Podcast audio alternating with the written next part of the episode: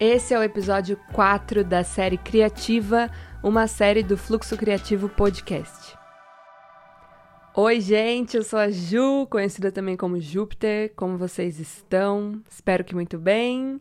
Começando aqui esse episódio para falar sobre a importância e a consciência da disciplina, da paciência, das bases firmes. Enfim, é um pouquinho disso que eu vou falar hoje. Vocês sabem que eu não tenho roteiro nessa série criativa, então eu vou. Eu, eu anoto mais ou menos o tema que eu quero trazer para cada episódio, mas eu deixo fluir. Então pode ser que eu saia um pouco do tema, volte, mas tudo se conecta no final, tudo faz sentido. Não é em vão que, que eu estou captando coisas aqui, né? Eu acho que tudo no final se conecta. E é muito o que eu falei para vocês, inclusive, na chave 3, no episódio 3 do Criativa, né? Para você, inclusive, que não ouviu os outros episódios dessa série, vai lá ouvir, ouve o número 1, 2, 3, para você conseguir integrar e compreender melhor tudo isso que eu estou trazendo. Eu tento falar um pouquinho sobre criatividade de uma forma mais profunda, mas também acessível, simples, que de fato facilite e auxilie o seu processo de reconexão né, com essa energia criativa, de movimentação. O meu propósito, de fato, é te auxiliar nessa jornada criativa. Então, é isso, sem mais enrolações. É... Ah, inclusive já vou falar aqui, normalmente eu falo no final, mas já vou falar no começo aqui desse episódio. Se você ainda não me segue lá no Instagram, é mysticjupiter.com por lá eu também falo mais sobre criatividade, eu compartilho outras coisas, compartilho um pouco das minhas artes também. Compartilho os labs, né? Para quem não sabe, eu dou alguns labs de colagem, que é basicamente uma oficina de colagem online tá rolando, né? Uma vez por mês eu tô dando, não sei até quando eu vou dar, se vai continuar sendo uma vez por mês ou não, mas enfim, sempre divulgo por lá as novidades, as criações, então se você quiser tá sempre acompanhando, me segue lá também, além de me seguir aqui no Spotify. Para você que veio do Instagram e não me segue aqui no Spotify, me siga no Spotify, tá bom? Ou na plataforma que você estiver ouvindo, segue aí, dá aquele apoio, compartilhe esse podcast, se fizer sentido para você. E é isso, tá bom? Agora vamos, vamos começar mesmo, tá? Bom, nesse episódio 4, a chave 4 do Criativa é falar um pouquinho sobre as nossas bases, a importância da estrutura para criar. Primeiro eu quero começar falando uma coisa importante. Criação vem antes de produção. Criar vem antes de produzir. Nossa, isso é uma chave gigantesca, mas eu nem vou adentrar muito nela. Eu só joguei aí para talvez abrir um portal interno em você e você poder refletir sobre isso depois. Mas é isso, tem um pouco a ver com o que eu tô, vou trazer nesse episódio de hoje. Basicamente, gente, no episódio 2 do Criativa, eu falei um pouquinho sobre onde fica a nossa energia criativa, onde ela começa a florescer de fato dentro dos nossos corpos sutis, né? Do nosso corpo sutil, nossa anatomia sutil, os chakras. A energia criativa está muito presente no segundo chakra, como eu comentei lá no segundo episódio, né? Mas a gente tem que lembrar que se o nosso primeiro chakra, que é o Muladhara chakra, chakra base, como é conhecido aqui no Ocidente. Se esse primeiro ponto, esse primeiro centro de energia não está bem equilibrado, não está bem trabalhado, nenhum outro chakra, ou seja, nenhum outro ponto de energia vai se sustentar. Por quê? Porque é a base, né, gente? É só a gente analisar, sei lá, a construção de um prédio. Se você não tem aquela base bem firme, o resto do prédio vai desabar né? Vai bater um vento, vai dar uma chuva, já era, acabou. Então você precisa ter bases muito firmes. A natureza também dá esse esse aprendizado pra gente, né? Se você observar uma árvore, você vai ver que quanto maior a árvore, maior são as raízes dessa árvore. Quanto maior a raiz dessa árvore, maior será a árvore. Por quê? Porque ela precisa dessa base firme. Pensa nessas raízes, né? Que, que de fato conectam ela bem ali firme naquela terra, para ela crescer, para ela ficar bem gigantona e maravilhosa. É, ela precisa ter essas raízes bem firmes e ela precisa ter essa estrutura na terra, no chão. E aí eu já quero associar até inclusive com esse elemental da Terra, com esse elemento Terra, que fala sobre matéria, que fala sobre estrutura, planejamento. E é uma coisa que muita gente que mexe com criatividade não gosta, né? Não gosta de falar disso, de estrutura, de planejamento, de organização, de disciplina. Normalmente a gente associa isso a coisas ruins, né? E, enfim, isso pode vir de vários lugares, da infância principalmente, de as pessoas obrigaram a gente a ter disciplina em coisas que a gente não gosta, em coisas que a gente não quer, que a gente não tem interesse nenhum.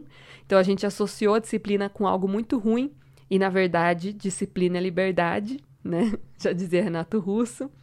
É, eu sei que essa frase bem clichê, muito usada, mas é muito real, gente. E para mim essa frase disciplina, liberdade é a frase mais saturnina que existe.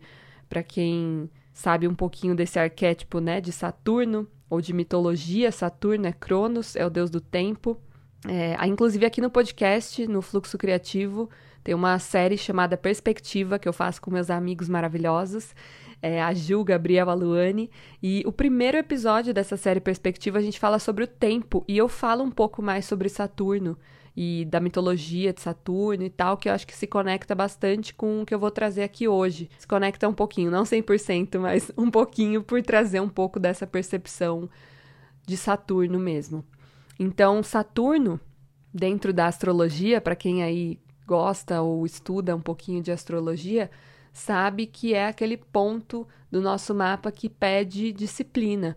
Até tem o famoso retorno de Saturno, que todo mundo morre de medo e tal. Por quê? Porque quando Saturno vem, e esse medo, inclusive, vem da mitologia. Por isso que é interessante a gente sempre estudar mitologia junto com a astrologia, né? É, e entender esses arquétipos, entender esses mitos.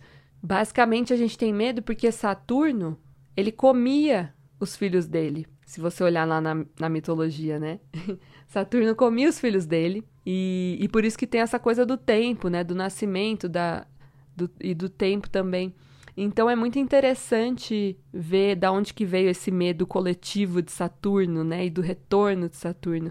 Na verdade, Saturno, ele é aquele ponto onde ele tá, ele cobra, ele fala: "Meu, onde você está indo? O que que você tá fazendo?". Normalmente é ali pelos 30 anos que, que chega esse retorno de Saturno. Lógico, depende do mapa, vai muda muda a idade e tal, tem que fazer todo uma um estudo aí, mas normalmente é ali para os 30 anos. E aí Saturno vem, ele vem te perguntar, ele vem te cobrar, né? E aí, o que, que você está fazendo? O que está rolando? Então, é muito interessante isso, porque quando a gente faz as pazes com Saturno e a gente entende que ele é liberdade, as coisas mudam. Para mim, isso é uma grande chave. Você fazer as pazes com a disciplina, e se disciplina é uma palavra tão ruim para você, você pode usar trocar, você pode usar compromisso. Eu acho que compromisso tem um significado muito similar à disciplina, só que ele é mais leve, né? Ele parece ser mais leve. Tenha seu compromisso com você mesma, seu compromisso de sentar a bunda e criar. todo dia, todo dia. Se você é um escritor, todo dia eu vou sentar e vou escrever. Se você desenha, se você pinta, se você é, enfim, qualquer coisa que você queira se comprometer a criar e a fazer, depois que você já tomou a coragem de, de dar esse primeiro passo, a fazer essa ação, esse movimento, que é o episódio 3 eu falei bastante disso, a consistência e a disciplina é muito importante. E a paciência, a paciência de compreender que os resultados, eles não vão vir da noite para o dia. Eles não são tão rápidos assim. Às vezes pode ser até, dependendo do que for, Pode ser até que seja rápido, mas a maioria das vezes não é. A maioria das vezes vai levar um tempo. E é isso também que Saturno vem falar, né? Do tempo. É isso que a natureza ensina pra gente. Por isso que eu falei do elemento terra, né? Quando a gente estuda e, e trabalha esse elemento terra, a gente está trabalhando essa consciência, essa consciência sobre paciência.